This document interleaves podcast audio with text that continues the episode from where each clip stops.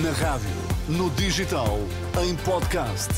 Música para sentir, informação para decidir.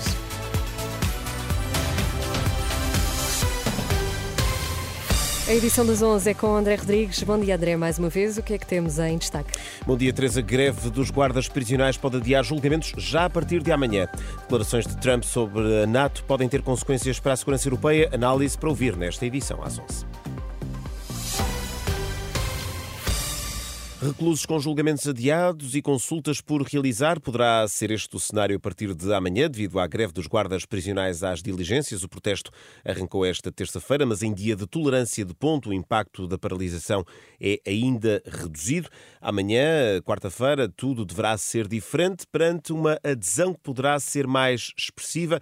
É pelo menos essa a expectativa de Frederico Moraes, do Sindicato Nacional do Corpo da Guarda Prisional. A partir de amanhã poderemos contar com muitas sessões de julgamentos adiadas e muitas consultas que serão de certeza absoluta desmarcadas. Tudo o que não seja urgente não vai ser feito, porque o Corpo da Guarda Prisional está descontente com o que o Governo nos fez que nos mentiu por escrito, que, eu costumo, que é o que eu digo, ele mentiu por escrito, não foi de boca, foi de comentos escritos e não cumpriu nada do que se comprometeu.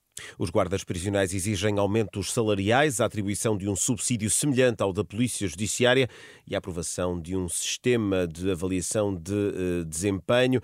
Aqui declarações de Frederico Moraes, do Sindicato do Corpo da Guarda Prisional, ao jornalista Hugo Monteiro. Esta greve eh, só terminará na véspera das eleições legislativas, a 9 de março. Para dia 22 de fevereiro está prevista uma greve geral de guardas prisionais. PSP realizou cerca de 500 detenções na última semana no âmbito da Operação Carnaval em Segurança. O número foi avançado na última hora através de uma nota da Polícia de Segurança Pública. Entre 5 e 12 de fevereiro, a PSP efetuou 481 detenções, a maior parte por infrações rodoviárias. Foram ainda registados 1.187 acidentes, de que resultaram dois mortos e cinco feridos graves. Internados no Hospital São João no Porto, dois jovens que foram esfaqueados esta segunda-feira, junto a uma estação de metro em Rio Tinto, no Conselho de Gondomar. A agressão aos jovens de 15 e 17 anos ocorreu na sequência de uma tentativa de assalto. De acordo com o Jornal de Notícias, as vítimas foram atingidas no peito e na cabeça, tiveram de ser submetidas a uma intervenção cirúrgica.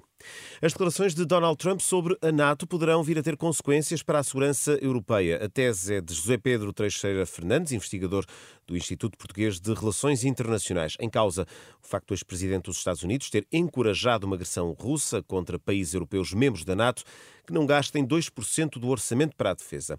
Teixeira Fernandes admite que o efeito perverso destas declarações pode ter consequências. Ele acha que tem as soluções radicais que resolvem problemas que ninguém resolveu. Tem um efeito, obviamente, perverso, Uh, óbvio que é uh, levantar dúvidas sobre a eficácia da NATO, sobre a garantia da, que a aliança pode dar num caso de uma situação crítica, de uma ameaça militar séria, e obviamente toda a gente pensa uh, no que é que podem ser as consequências de uma relação com a Rússia com este tipo de declarações. José Pedro Teixeira Fernandes, investigador do IPRI, aqui em declarações ao jornalista João eh, Cunha. Israel proíbe emissões de canais estrangeiros sempre que sejam considerados uma ameaça à segurança nacional.